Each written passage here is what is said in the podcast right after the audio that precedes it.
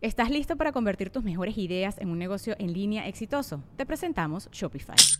Tal vez no lo sabías, pero nuestro podcast More Than Mamis es un negocio y lo empezamos por supuesto para desahogarnos y hablar sobre la maternidad, no para convertirnos en expertas de ventas y del e-commerce. Así que sí, necesitábamos ayuda para vender nuestro merch y poner en marcha nuestra tienda. ¿Y cómo suena con Shopify?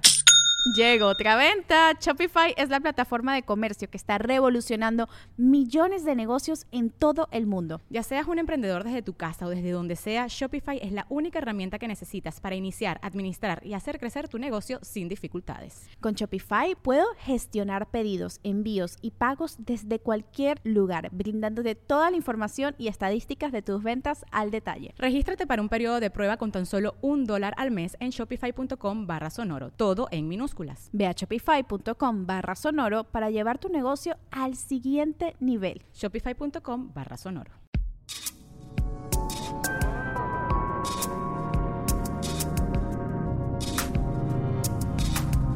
El viaje, de cada quien. Un podcast sobre el despertar de la conciencia con Alexis de Anda. Disponible en iTunes, Spotify, Patreon y puentes.mx. Marika es la combinación perfecta entre una diseñadora de sensualidad y una mujer de negocios. Esta combinación de erotismo y control la llevó a experimentar una técnica de amarres japoneses para poder soltarse por dentro. Platicamos sobre cómo el sexo puede ser un camino espiritual y cómo una enfermedad mortal puede hacerte sentir más viva que nunca. Este es el viaje de Marika Vera. Ese pelito muy bien. ¿Qué sientes de tener pelo ya? ¿Te sientes bien de tener pelo? La verdad es que como que no me había dado cuenta de, pues sí, andaba muy calva. Ahora que tengo pelo me doy cuenta de que estaba muy calva. Está chingado, Blade Runner. En Blade Runner. De que si ves mi pasaporte parezco el tío Lucas. Muy loco. Dios, de que te ponen ahí a hacer el pasaporte y te dicen, este, no puedes enseñar los dientes, ¿no? Pero te lo dicen cuando ya están así tomándote la foto. Entonces... No puedes ser feliz cuando te estamos registrando aquí en el gobierno. Qué horror, ¿no? ¿Por qué no te dejan sonreír? ¿Porque te deforma la cara o qué? O sea, ¿podrías fingir ser otra persona? Si sonríes en una foto para tu pasaporte. Es horrible. Yo salgo como señora botoxeada siempre. Ah, hinchada en la mañana, ya sabes, fatal. Oye, Marica, ¿qué es lo que más te gusta en la vida? la verdad. Hacer ropa. Sí me gusta hacer ropa, mucho. ¿Hacer ropa es lo que más te gusta en la vida? Lo que más me gusta en la vida es tener una idea y sobre todo conceptualizarla, ¿no? Tener el producto final después de hacer una idea. Pero en específico, como trabajo con el diseño de modas, pues la verdad es que sí, sí disfruto mucho de eso, de, pensar en una idea y luego verla en el cuerpo, ¿no? Tras hacerla, la trabajan, trabajan la idea y luego terminan en un producto final. Y eso me encanta, porque es como,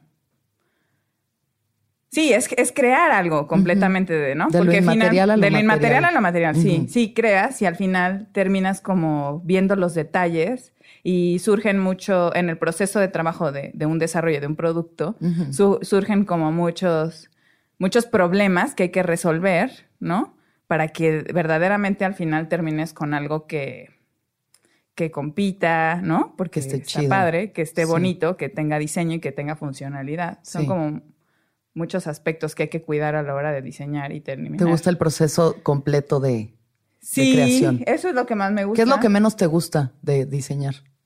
Eh, lo que menos me gusta de diseñar es que me encantaría que las cosas fueran de un día para otro.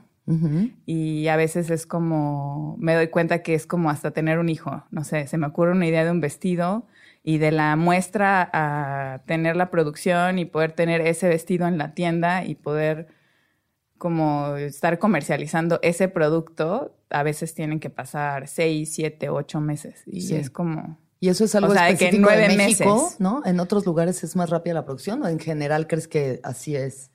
Eh, eh, creo que creo que poco a poco, conforme vamos creciendo y estamos como eh, automatizando ciertos procesos, vamos a poder hacer que ese gap de tiempo se vaya reduciendo. Pero si quieres un, o sea, sí, si ya vas a producir algo y lo vas a hacer en serie, tiene que estar perfecto. Y para que esté perfecto, pues toma su tiempo. Ahí es un proceso, es un proceso. Una idea, un dibujo, primer sample, se tiene que coser, sale el primer sample, te lo pruebas, le cambias, le haces cambios, haces dos o tres cambios, después de hacer dos o tres cambios, lo tienes que graduar para que le quede a, diferentes, a las diferentes tallas. Y después lo tienes que hacer una ficha técnica y luego eso digital lo mandas a un lugar donde, donde te cortan el producto y tienes que comprar todos los insumos que necesites para producirlo. Sí y después comprar todos los insumos, mandarlos ahí, que te lo corten, luego que te lo corten, tienes que hacer el proceso de, habilitarlo, o sea, de ponerle todos los avíos que necesite, etiquetas, este, detallitos, aritos, eh, botoncitos, botoncitos, y después lo llevas al maquilero y luego que el maquilero eh, te dé prioridad, porque como somos una empresa pequeña, pues no somos como su principal cliente. Entonces trabajo con maquileros que tienen muy buena calidad, pero no soy su principal cliente, entonces entro como en la cola. Bueno, y ya de ahí un proceso eterno para que la niña pueda hacer sus calzones, ¿verdad? Ya me dolió la cabeza nada más de pasar el proceso, pero creo que la parte que importante sobre esto es que para que algo salga muy chido, no es a la primera. No. o sea, es lo mismo con los chistes. Un chiste a mí se me puede ocurrir y pensar que es brillante y tal vez a la primera salga brillante, pero generalmente hay que trabajarlo y cambiarlo y cambiarlo y cambiarlo hasta que sea algo que realmente funcione y la gente esté satisfecha como con la ropa. Sí, y que regrese. Oye, ¿y siempre quisiste hacer ropa? ¿Cuándo te diste cuenta de que querías hacer diseñar ropa? Cuando primero estudié administración de hoteles y restaurantes y cuando cumplí 21 años, me fui a un intercambio a Australia porque tenía una beca y trabajaba en el Departamento de Relaciones Internacionales de la universidad mm. y apareció una vacante en una universidad de intercambio y no había tiempo para anunciarla y entonces eh, era una vacante en una universidad en Australia y decidí yo irme. Entonces me fui a Australia y allá estaba estudiando algunos cursos de turismo y mm, como innovación en, eso, ¿no? Como en, planeación estratégica de, desarrollos turísticos y ta, ta, ta. Súper interesante. Y estando allá, em, en el verano, que en realidad es diciembre, ¿no? Como están al revés. Al revés. Me metí unos cursos de diseño, envié unos cursos de diseño de modas en una universidad de diseño que también estaba por ahí cerca de mi casa y decidí tomarme unos cursos de diseño de modas. Y me metí unos cursos, un curso de costura y un curso de diseño. Y fueron unos cursos rápidos, pero de verdad que cuando tomé mi curso de diseño, y me puse como a dibujar o a hacer una colección. La verdad es que lo disfruté tanto que dije, güey, aquí está mi pasión. Ahí encontraste tu pasión. Ese fue el momento, o sea, fue claro el momento fue que muy claro. Fue muy claro. Me acuerdo que hice una t-shirt que decía, I am a woman. Ay, tan abstracta ella, compleja como que me empoderó. Ese momento fue muy no, o sea, sí fue un momento en el que dije yo, wow, o sea, como que esto me apasiona, o sea, puedo estar haciendo esto, como que darle, realmente darle toda mi energía y sí, o sea, sí, sí fue un, sí fue un, un momento como de clic, como cuando viene un mensaje del más allá a decirte que estás como en el camino indicado. Pues es que eso es como eso, o sea, cuando uno encuentra su vocación, como que baja una idea y dices, ya, ¿no? algo así. Pero tienes que tomar ciertos riesgos como mudarte de país o, ¿sabes? Tomar ciertas decisiones que al final te van a tal vez llevar a eso. O sea, el que no arriesga no gana, ¿no? No. La verdad sí me volví muy, muy anal cuando descubrí mi pasión. Mm. Y regresé y todavía terminé mi carrera y como había estado becada y en ese momento mi papá podía hacer un esfuerzo, le propuse que me fuera a estudiar moda a Londres y que yo me mantenía chambeando en, bar o en lo que sea y que él me pagara la escuela. Y lo convencí. Entonces volví a estudiar, o sea, a mis 23 años volví a estudiar otra carrera. Entonces era como la grande del salón. Sí, bueno, igual súper joven, pero. Sí. Pero tú ya sentías que estabas grande como para estar estudiando. Pues no, más bien volví a estudiar, o sea, terminé la universidad, empecé joven, pero terminé la universidad y volví a eh, empezar a estudiar. Oye. Entonces estudié como 10 años de mi vida. Estuvieron muy bien, la verdad. Sí, nunca acaba el estudio de alguna forma. Bueno, el aprendizaje nunca acaba. No, pero estaba padre ser estudiante, ¿no? Como que hay ciertas cosas de ser estudiante que son lindas. Es increíble, no tienes más responsabilidad que hacer lo que te dicen. Y creo que mucha gente se queda clavado como en ese viaje de este, como tener maestros o jefes o lo que sea, ¿no? Pero pues luego hay gente como nosotros que decide hacer sola su imperio, lo que sea que eso signifique. Claro. Y es increíble y angustiante, ¿no? O sea, creo que es, tiene ese contraste de que tienes la libertad absoluta de estar haciendo lo que tú quieres y no hay nadie que te diga qué hacer y al mismo tiempo no hay nadie que te diga qué hacer. Entonces, como, ¿qué está pasando? Estoy bien. Es como despertarte un día, tener cuatro años y despertarte un día en tu casa y no hay nadie y tú como, no, y ahora no tengo dinero, no tengo nada, ¿cómo voy a sobrevivir? ¿Quién me va a decir qué hacer? No, la verdad, creo que en ese sentido sí, siempre he estado bendecida porque por lo menos lo que siempre he tenido es un techo gratis, ¿no? Entonces ya cuando tienes un techo gratis, como que siento que de alguna manera tienes o inconscientemente una especie como de seguridad integrada en un chip. Bueno, ese es mi caso, ¿no? Y de ahí creo que eso me ha dado muchísima libertad como para arriesgar, ¿no? Porque por lo menos, pues nada más tengo que enfocarme en comer, ¿no? Y en tener dinero para seguir creando, ¿no? Un ah, poco. Entonces creo que eso sí siempre ha sido una bendición. Y pues eso, llorar mucho. ¿Llorar mucho? ¿Lloras mucho? Ah, últimamente mm, lloro por otras cosas. ¿no? ¿Has llorado mucho en tu vida? ¿Te consideras llorona? Ah... Claro que dependiendo de la época uno llora más. No, o menos, no lloro, no, yo, no me considero llorona, pero sé llorar, claro. Pues qué bueno que sepas todo. Yo a veces siento que solo ¿Te acuerdas ese de que llegué a tu casa como una loca? Berreando como loca. Ahorita hablamos de las crisis existenciales, pero yo siento que a veces solamente puedo llorar. O sea, tengo épocas que, pues, hace cuenta si paso por un rompimiento o algo, pues sí lloras. Pero si no, los únicos momentos en los que puedo llorar es cuando estoy en ácido o en alguna psicodelia fuerte. Como que son los momentos en los que me dejo, ah, o en hongo, ¿sabes? Como, ay, te sueltas y ya te dejas llorar. Pero si no, como que todo lo transformo a risa también. Supongo que es otra manera de sacarlo. De sacarlo. Sí, no, yo también me río mucho, pero sí de repente, pues sí, es como pues es que sí, no es fácil tener como preocupaciones financieras, ¿no? A veces, o sea, son una combinación. No es como llorar por preocupaciones financieras, más bien es como cuando eres emprendedor, ¿no? Siempre hay como como muchísimas tomas de decisiones, una tras otra, una tras otra, una tras otra. De repente es como ya. o sea, me encanta, o sea, soy Libra, es lo peor, o sea, es como que soy Libra y ¿Qué significa eso? Soy Libra, entonces todo el tiempo es, veo un lado del, o sea, si digo sí y si digo no, entonces estoy Muy todo indecisa. Sí, entonces todo el tiempo veo las dos caras, entonces puedo cambiar Malo para ser la, la, dueña de tu empresa, ¿no? Ser indecisa. no la mejor opción, no saber tomar decisiones si tienes que tomar todo el día decisiones. Claro, entonces eso, y luego soy Pisces, entonces como que, como que si hay algo que me da miedo o algo que me genera inseguridad, salgo corriendo y como resbaladiza. Entonces me escurro. Entonces está mm. peor porque como que siento que soy muy fore también. O sea, es una combinación. Marica.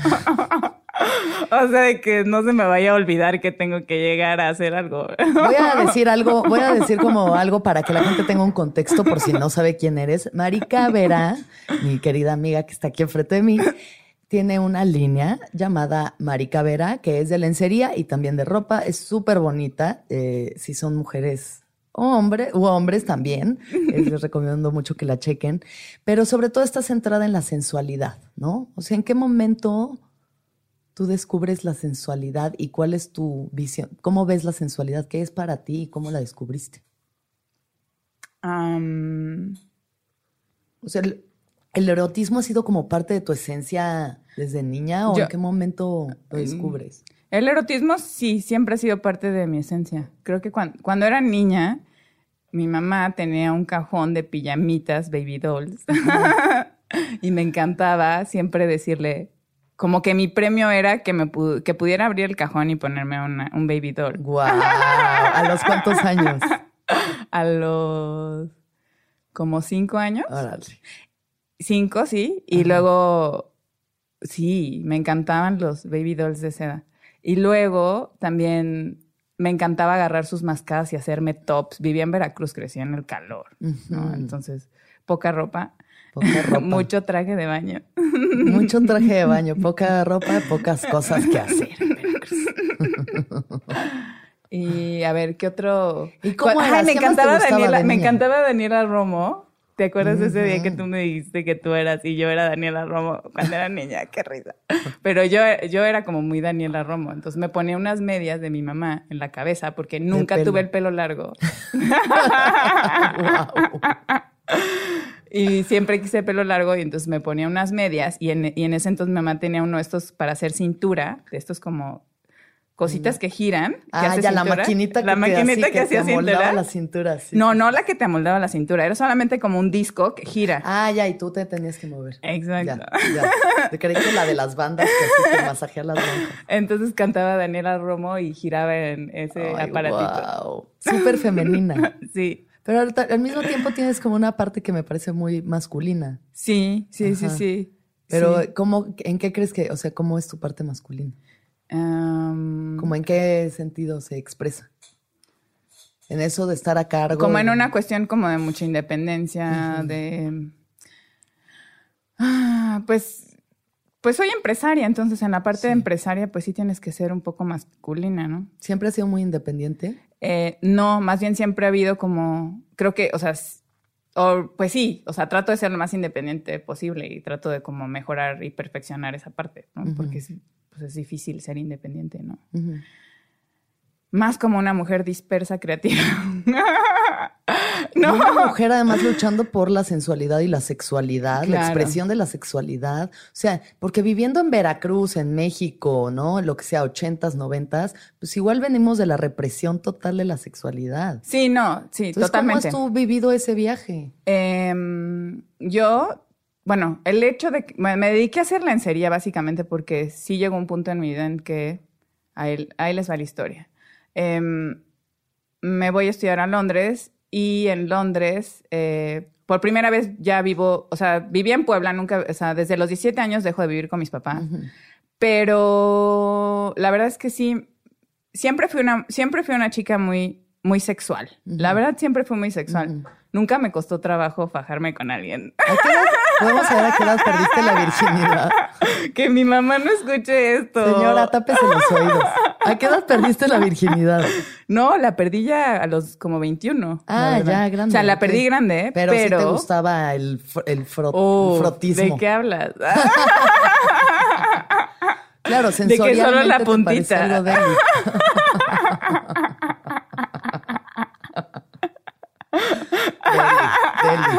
La puntita es el problema, marica. No sé si sabías. que justo la puntita es el problema. Todo lo demás no hay pedo, pero la puntita genera cosas complicadas. pero viviendo ya en Londres, la verdad es que sí, no tuve un orgasmo hasta mis 25 años. Increíble. Me costó ten... ¿Y creías que los habías tenido antes? O qué sea, locura. Qué locura. No, o sea, siempre fui muy sexual y siempre disfruté. O sea, siempre había un elemento de placer en mis intercambios físicos con un hombre. nunca, nunca. La verdad es que no.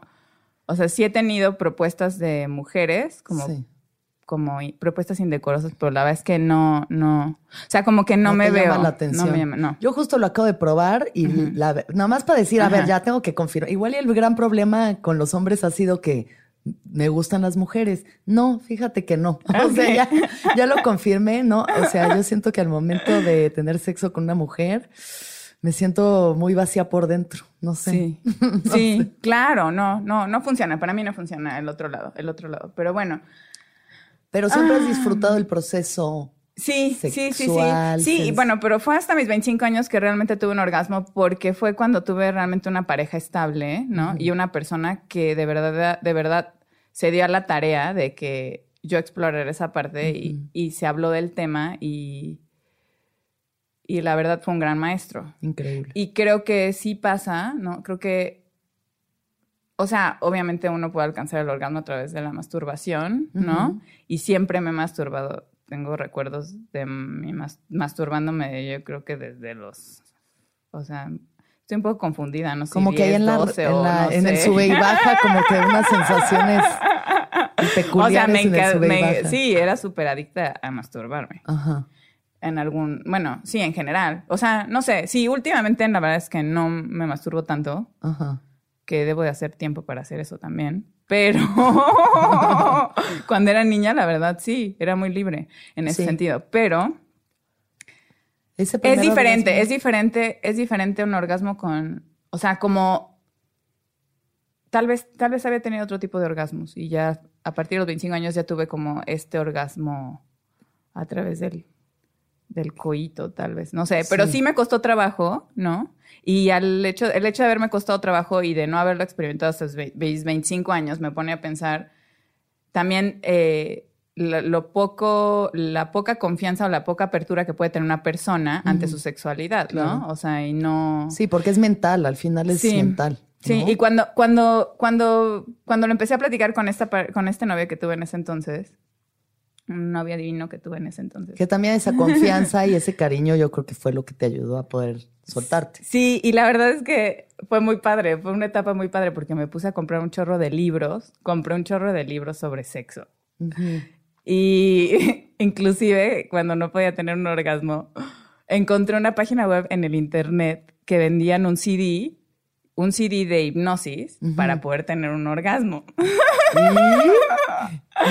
lo compré. Y me acuerdo que cuando llegó a mi casa, estaba yo tan emocionada y estaba con mis roommates. Y estaba yo tan emocionada y venían esas cajitas de, de, CDs que le tienes que apretar el botón de en medio para que bote el CD y lo puedas escuchar. Y estaba tan emocionada que lo jalé de, los, de las esquinas y se rompió. Ya nunca supimos. No, tuve que escribirles y explicarles mi historia y me mandaron otro. Yo quiero. Y me mandaron otro y la verdad sí lo hice. ¿Y sí funcionaba? Pues no, la neta no sé si eso ayudó, pero sí, sí, sí lo escuchaba todas las noches. Órale, órale. ¿Y fue trascendente para ti ese primer orgasmo? Em, ¿Cambió tu vida de alguna forma? O sea, al final, pues sí, como que hubo ahí un, o sea, te clavaste como en el tema, ¿no? Sí, son herramientas, son herramientas. Y también es como, como, Pero es como una fuerza. O sea, la sensación es como también, es, o sea, justamente el sexo. Eh, bueno, después vino el proceso. momentos más espirituales que puedes tener, porque el orgasmo es la liberación, te, separas de alguna forma de tu cuerpo y de tu mente y de pronto te unes a algo más grande, o sea, dejan de existir los límites en tu ser cuando tienes un orgasmo así de esos claro, chingones, claro. Claro, que, que luego también pasó, o sea, en esa, o sea, con esa relación, la verdad es que tenía un, tenía una sexualidad fantástica, ¿no? Con este hombre. Lo demás había muchas cosas que no funcionaban, pero híjole, la parte sexual era fantástica. y luego también bien, entró como un proceso, ¿no? Después de que terminé con él, que él vive en Londres y yo me regresé a México, también entré como en un proceso en esa transición, que yo creo que a muchas personas entran, ¿no? De recuperar tu sexualidad de manera independiente. De esa persona. De esa persona. Y eso sí es un proceso bastante difícil, porque es como, como un, exacto, como un volver a ser eh, dueño de tu sexualidad, claro. ¿no? A partir de, de, tú como un individuo y con cualquier otra persona. Si ya le adjudicaste a esta persona, esta magia, esta química, este, o sea, está cabrón. Sí, definitivamente, definitivamente creo que para que o sea, tiene que haber un clic sexual. O sea, sí. tiene, sí no sé qué, a qué se debe, deben de ser las hormonas, deben de ser los olores, deben de ser... Totalmente, tiene que la estar la química, la química, el olor, el olor, ¿no? A mí el olor se me hace súper importante, como que hay una cosa ahí que te puede atraer o repeler. Sí, es como cuando besas a, cuando tienes miedo de besar a alguien porque dices, no, lo voy a besar y va a ser total turn off, ¿no? Sí. Y lo besas y dices, wow, ¿no? Y quieres más. Hay como una adicción ahí en... Es una droga, al final del día también es una droga.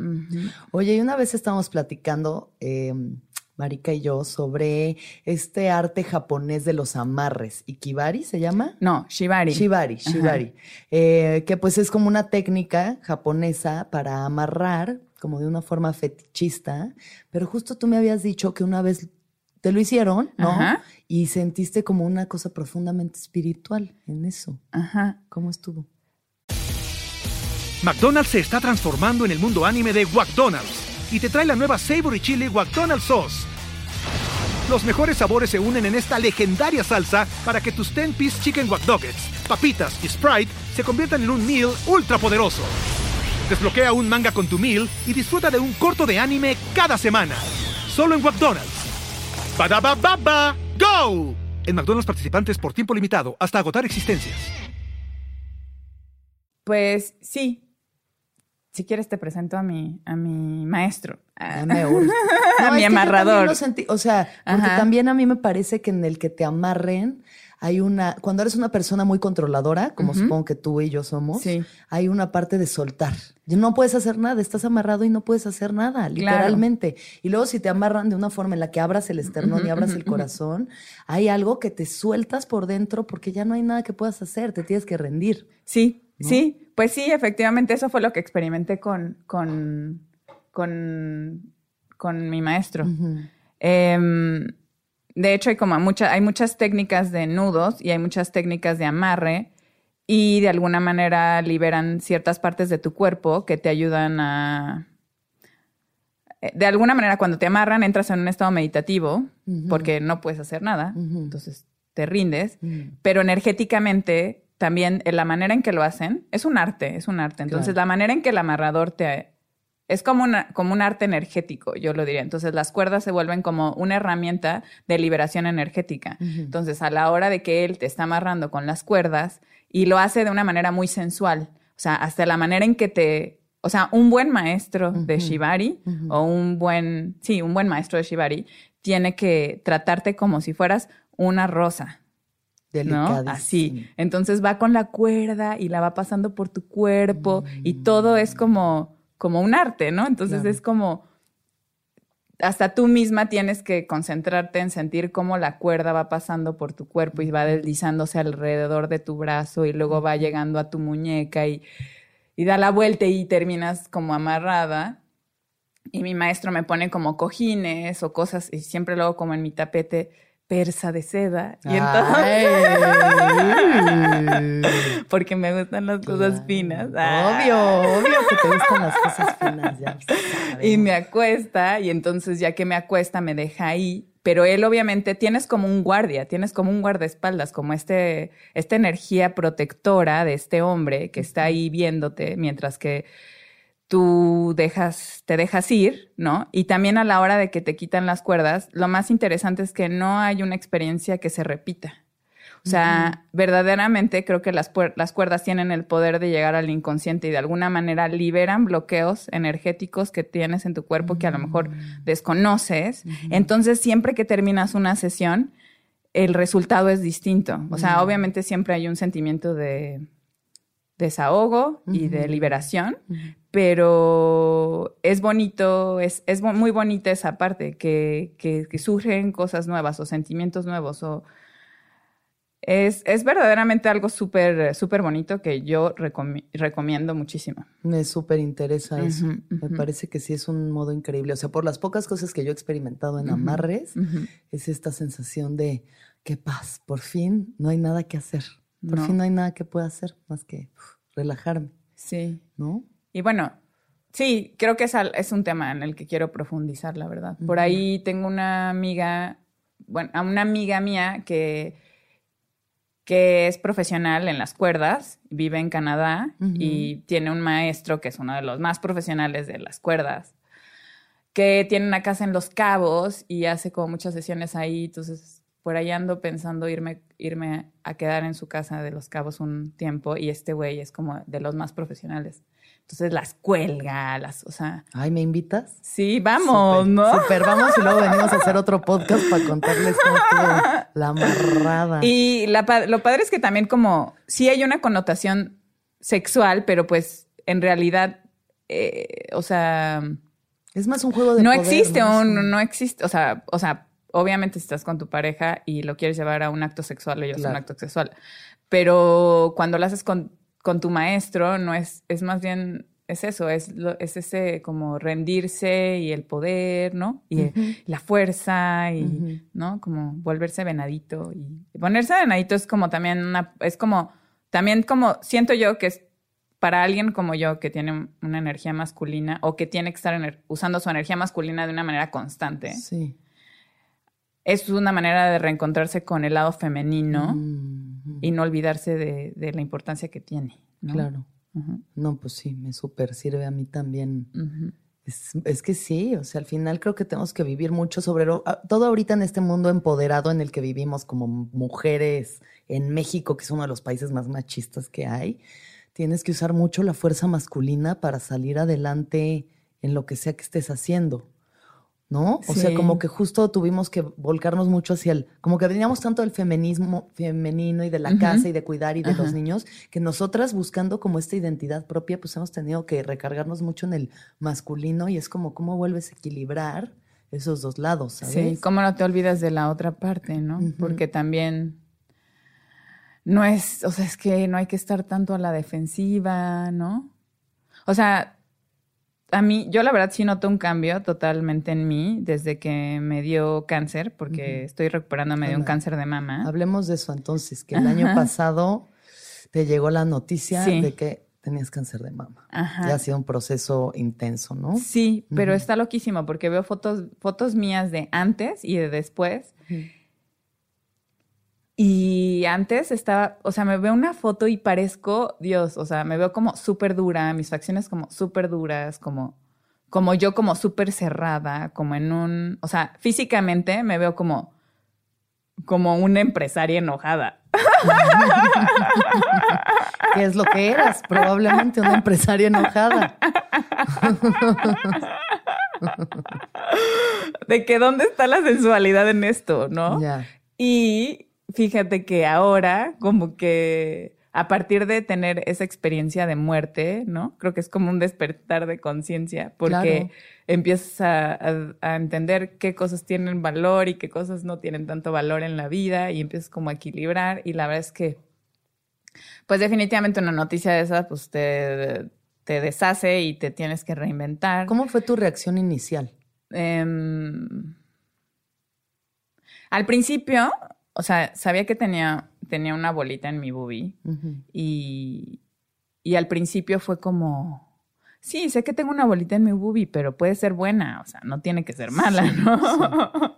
pero a la par me fui a ver como una, una bruja ahí que me presentaron, porque me encanta probar nuevas cosas. y fui a ver esa bruja y empecé a hacer como una dieta y una limpieza de hígado y, mm. y ¿no? Y lo tomé un poco a la ligera y ya luego ya lo tomé un poquito más serio y luego una ginecóloga me diagnosticó que era benigno y, después me lo sacó y resultó que era maligno y ya cuando me habló me dijo, ¿tienes cáncer? Yo así como de, ¡Ah, fuck, colgué y, entonces ahí estaba mi asistente y mi patrón y yo, tengo cáncer, tengo cáncer. Parece que corría por el cuarto como una loca. sí, pues sí.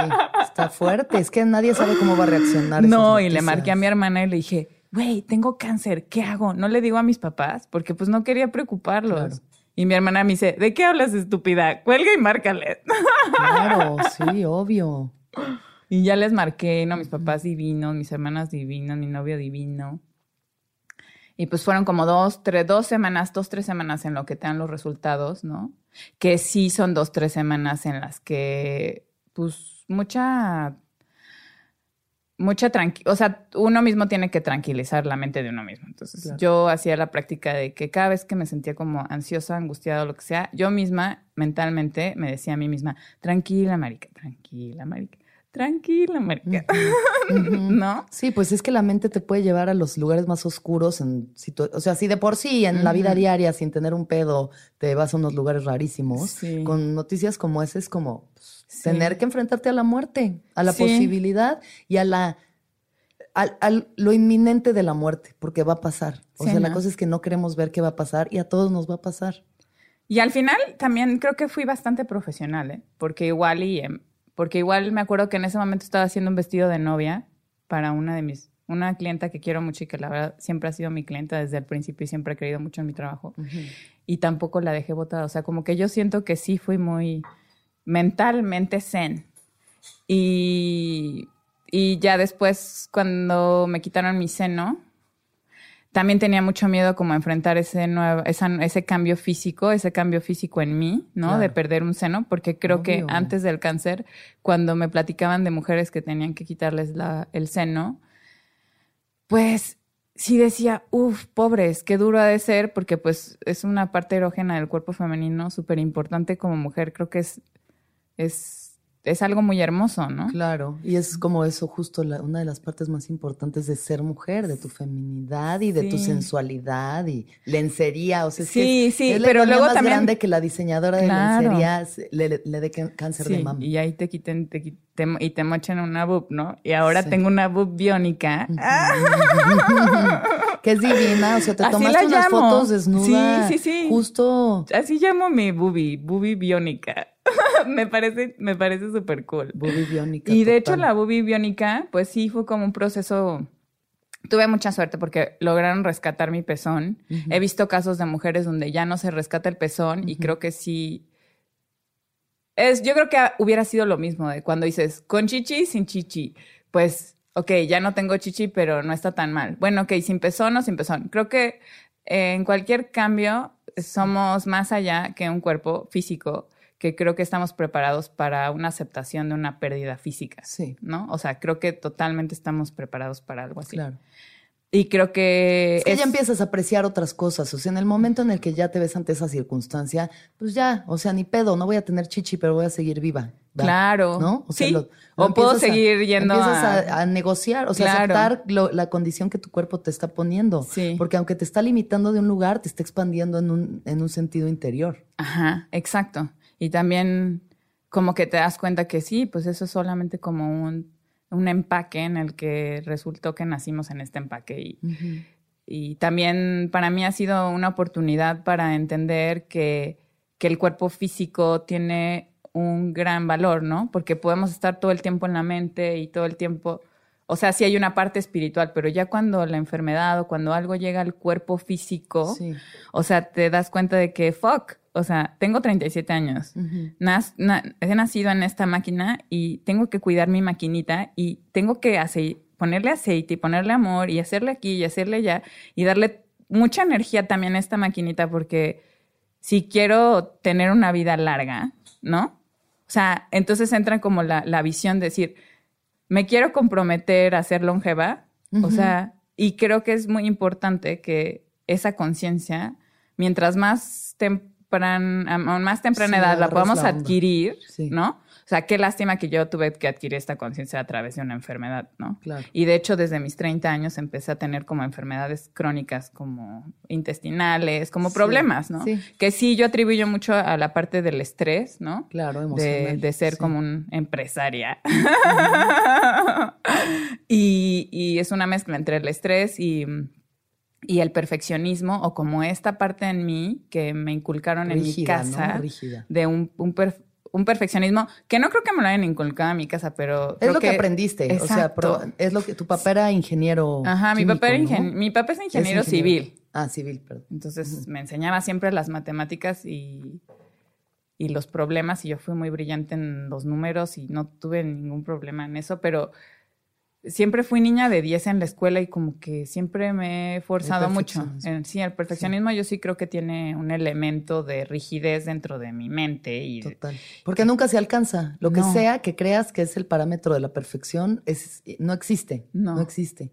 Y cuando hayas llegado o tal vez lo hayas cumplido no va a ser suficiente. Entonces, ¿para qué? Exacto, sí. Entonces, ese lado, pues sí. Bueno, como que la enfermedad ha sido como un, sí, un despertar de conciencia y ahora entonces estoy trabajando mi cuerpo, dándome vitaminas, minerales, este, metiéndome en un sauna para desintoxicar, eh, probando colonoterapia, probé, he probado ¿Qué opinas de la colonoterapia? Hablamos de eso en otro podcast con mi amigo Roberto, porque él tiene una clínica donde hacen terapias de colon. Ajá, pues la verdad es que apenas voy a empezar la próxima ah, semana, porque está esperando acabar mi tratamiento de quimioterapia. Ya. Entonces, para empezar con la parte de desintoxicación. Pero en el proceso eh, me ha acercado como a muchos tipos de terapias. Creo que al principio me enfoqué un poco más en la parte como emocional, espiritual, entonces hice Reiki, hice mm, constelaciones familiares, hice mm, hipnoterapia. Eh, ¿Te funcionó la hipnoterapia? Muchos masajes. Fui como tres o cuatro veces. ¿Y si te Em, hipnotizaron? Pues es como que te llevan una especie como de viaje meditativo Sí. donde de manera, a través de metáforas, libera ciertas emociones, Ok. ¿no? Y no sé si me sirvió o no. O sea, en realidad, eh, cualquier cosa que lo hagas con la intención de ayudarte, creo que te lleva a algo. sirve, Todo tiene un sí. fin. También probé musicote- musicaterapia. También me topé con... O sea, la verdad es que a partir de la enfermedad he adquirido muchos conocimientos que creo que al final, cuando termine este ciclo, eh, me gustaría compartir. Son cosas como muy... O sea, por ejemplo, ayer estaba con unas amigas cenando, unas amigas de una amiga que viven en San Francisco y no sé qué, me hablaron de una cosa que se llama la termomastografía, termomastography, something like that, que, mm, a- que es a través de una fotografía de tu, te, te hacen una fotografía de tu seno y de la piel de tu seno y pueden descubrir a través del calor, tiene que ver con el calor. Entonces, un tumor genera una mancha. Entonces, es como una nueva manera de hacerte una De mastografía. prevenir desde- De Ah, prevenir, porque puedes, eh, de- puedes encontrar un tumor, Sí.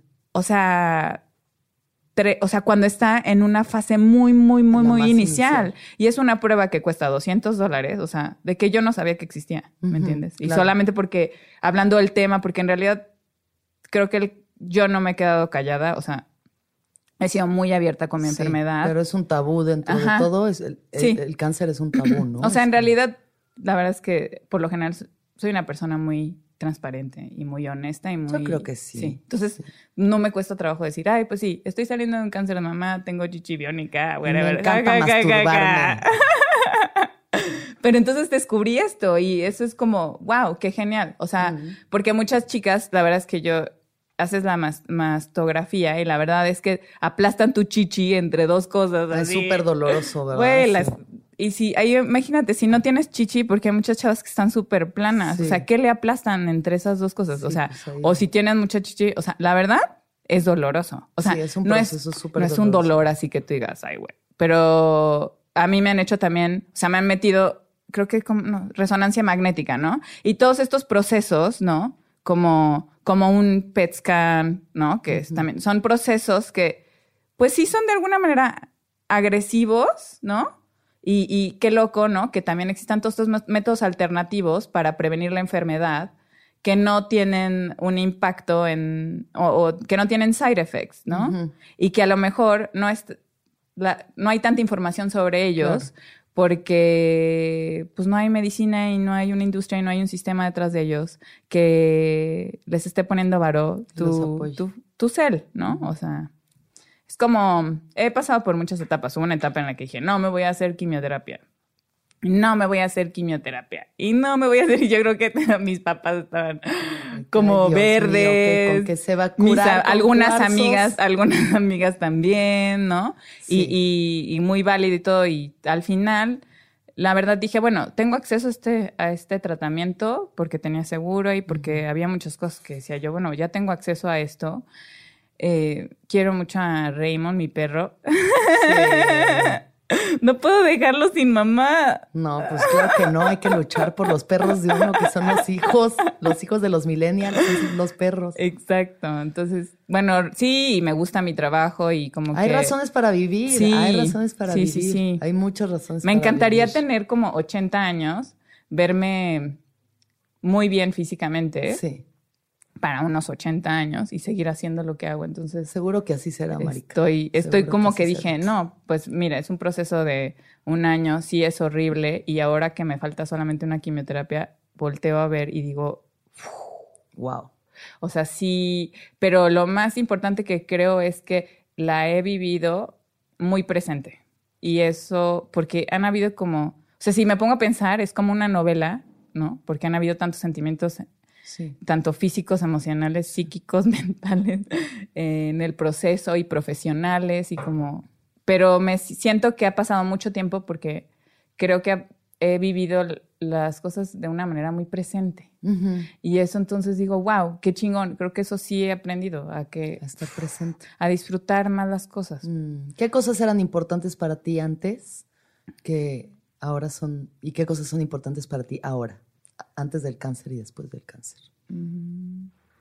Porque antes, o sea, a mí siempre me, como siendo justo una businesswoman, era como power, sex, money. o sea, dinero, poder y sexo. la neta, sí, antes como era. los chakras base, así. Sí, sí. ¿no? Sí, la verdad, sí. La verdad, sí era como Business, business, business, business, business, business. Tenía una regla marica de que no podía hablar de, trabajo después de la una de la mañana y nunca la cumplía. Nunca la cumplía. Cuatro de la mañana y seguía diciendo, pero ¿qué tal que hacemos este negocio? O sea, sumamente creativa, pero como obsesiva sobre el tema. Sí, obsesiva sobre el negocio. Y después creo que mm,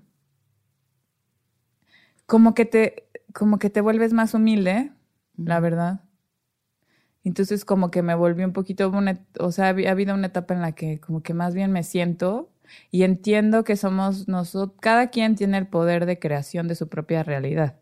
Mm. Entonces, si tienes el poder de creación de tu propia realidad, tienes que ser muy inteligente cuando estás pensando y deseando las cosas para que exista el equilibrio perfecto en tu creación, ¿no? Y que no, o sea, no sé, hoy por hoy creo que no estoy como una loca queriendo ver 50 tiendas en un día, ¿no? Y a lo mejor antes, todo el tiempo, voy a abrir una tienda y esto, y cualquier oportunidad que venía, como, como si fuera una avalancha sobre las oportunidades. Una voracidad. Ajá. Y ahora más bien es, a ver, quiero esto, a ver, vamos a pensar bien, o sea, ¿verdaderamente lo quieres? ¿Qué pasaría? ¿Cómo cambiaría tu vida? ¿Cómo cambiaría tu realidad?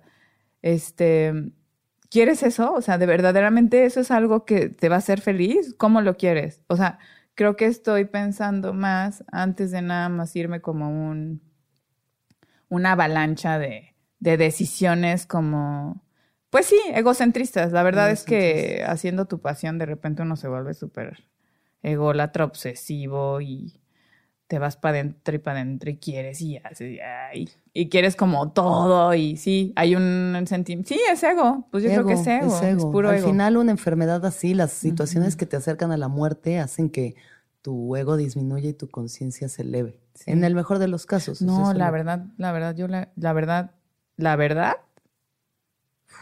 Qué chingón. O sea, la verdad, yo me volteé y digo, ay, qué bien que me pasó, porque, híjoles, voy a poder.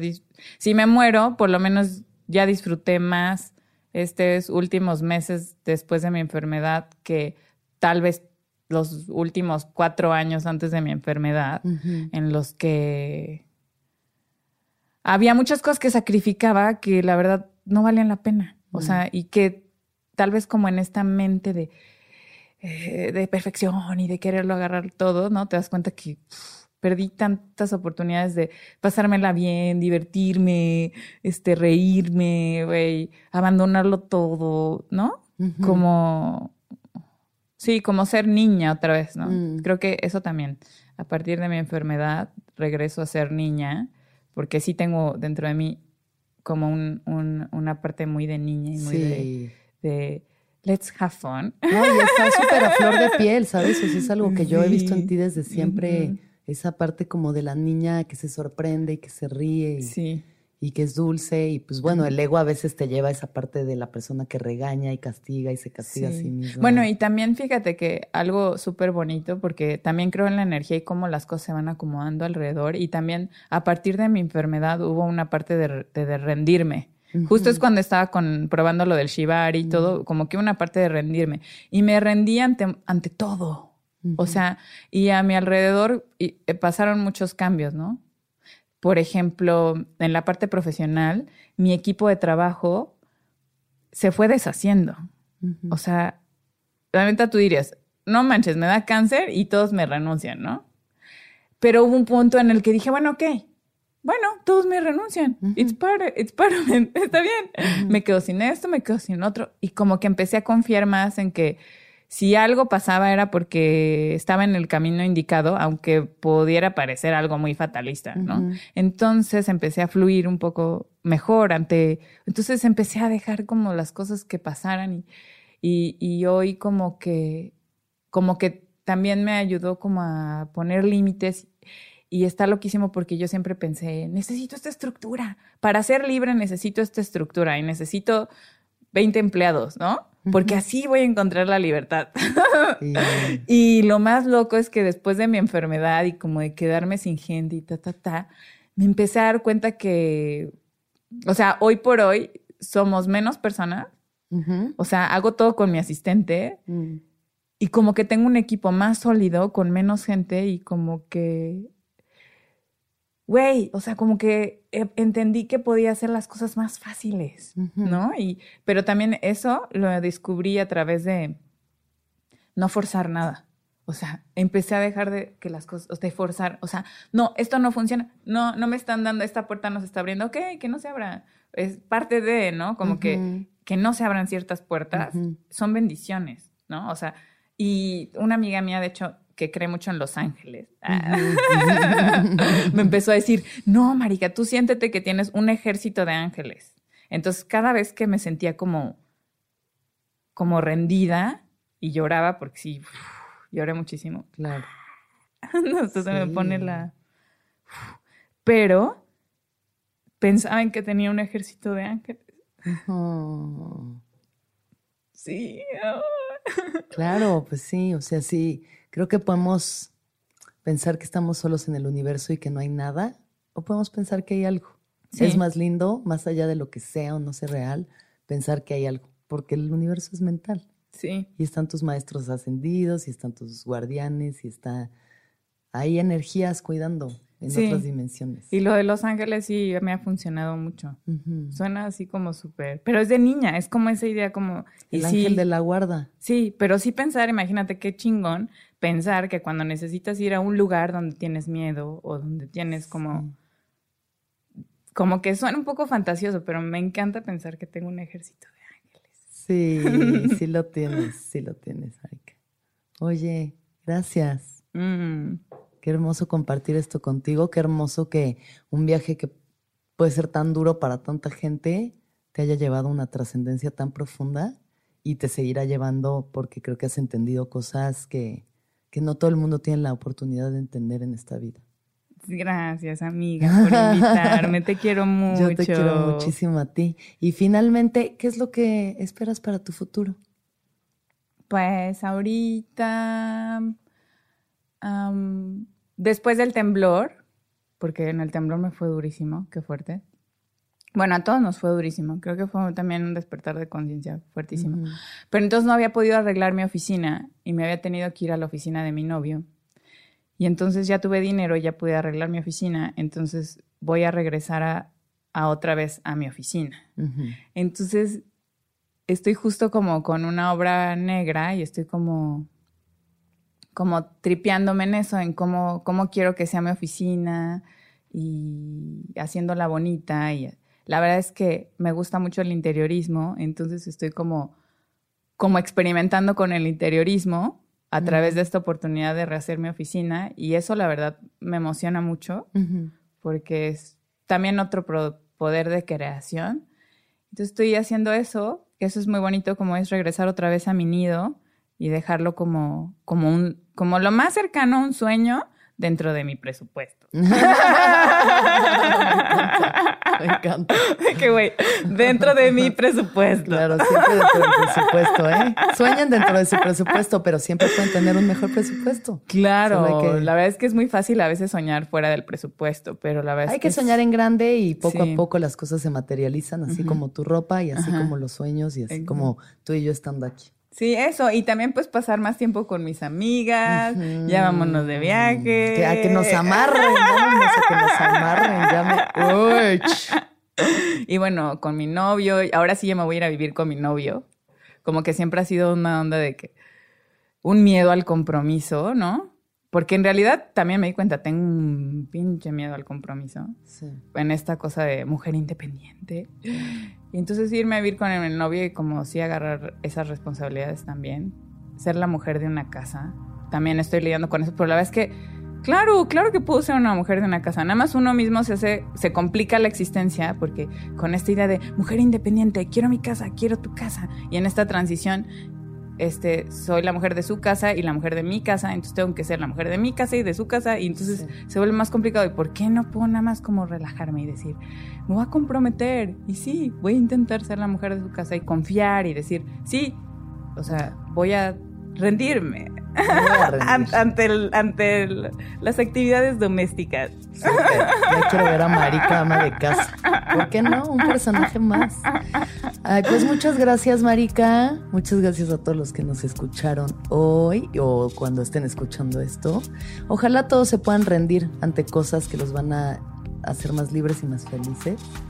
Y pues como siempre les, les no les pido a ustedes, pero les deseo a todos que todos los seres sean felices, que todos los seres sean felices, que todos los seres sean felices. Gracias. Besos, gracias a ustedes. El viaje, de cada quien.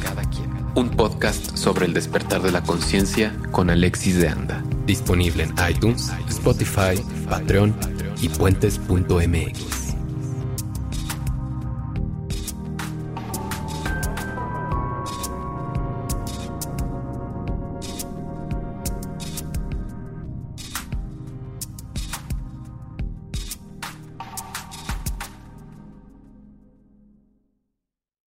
¿Estás listo para convertir tus mejores ideas en un negocio en línea exitoso? Te presentamos Shopify.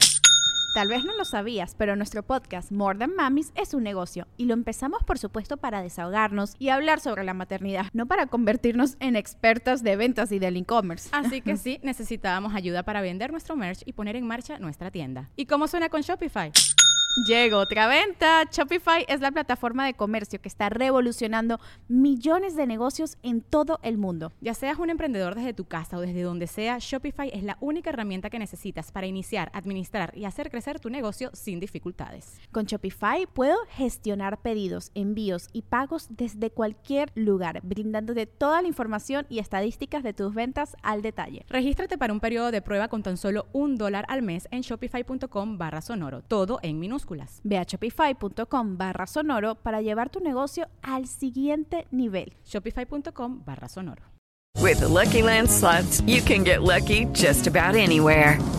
This is your captain speaking. Uh, we've got clear runway and the weather's fine, but we're just going to circle up here a while and uh, get lucky. No, no, nothing like that. It's just these cash prizes add up quick. So I suggest you sit back, keep your tray table upright, and start getting lucky. Play for free at LuckyLandSlots.com. Are you feeling lucky? No purchase necessary. Void where prohibited by law. 18 plus terms and conditions apply. See website for details.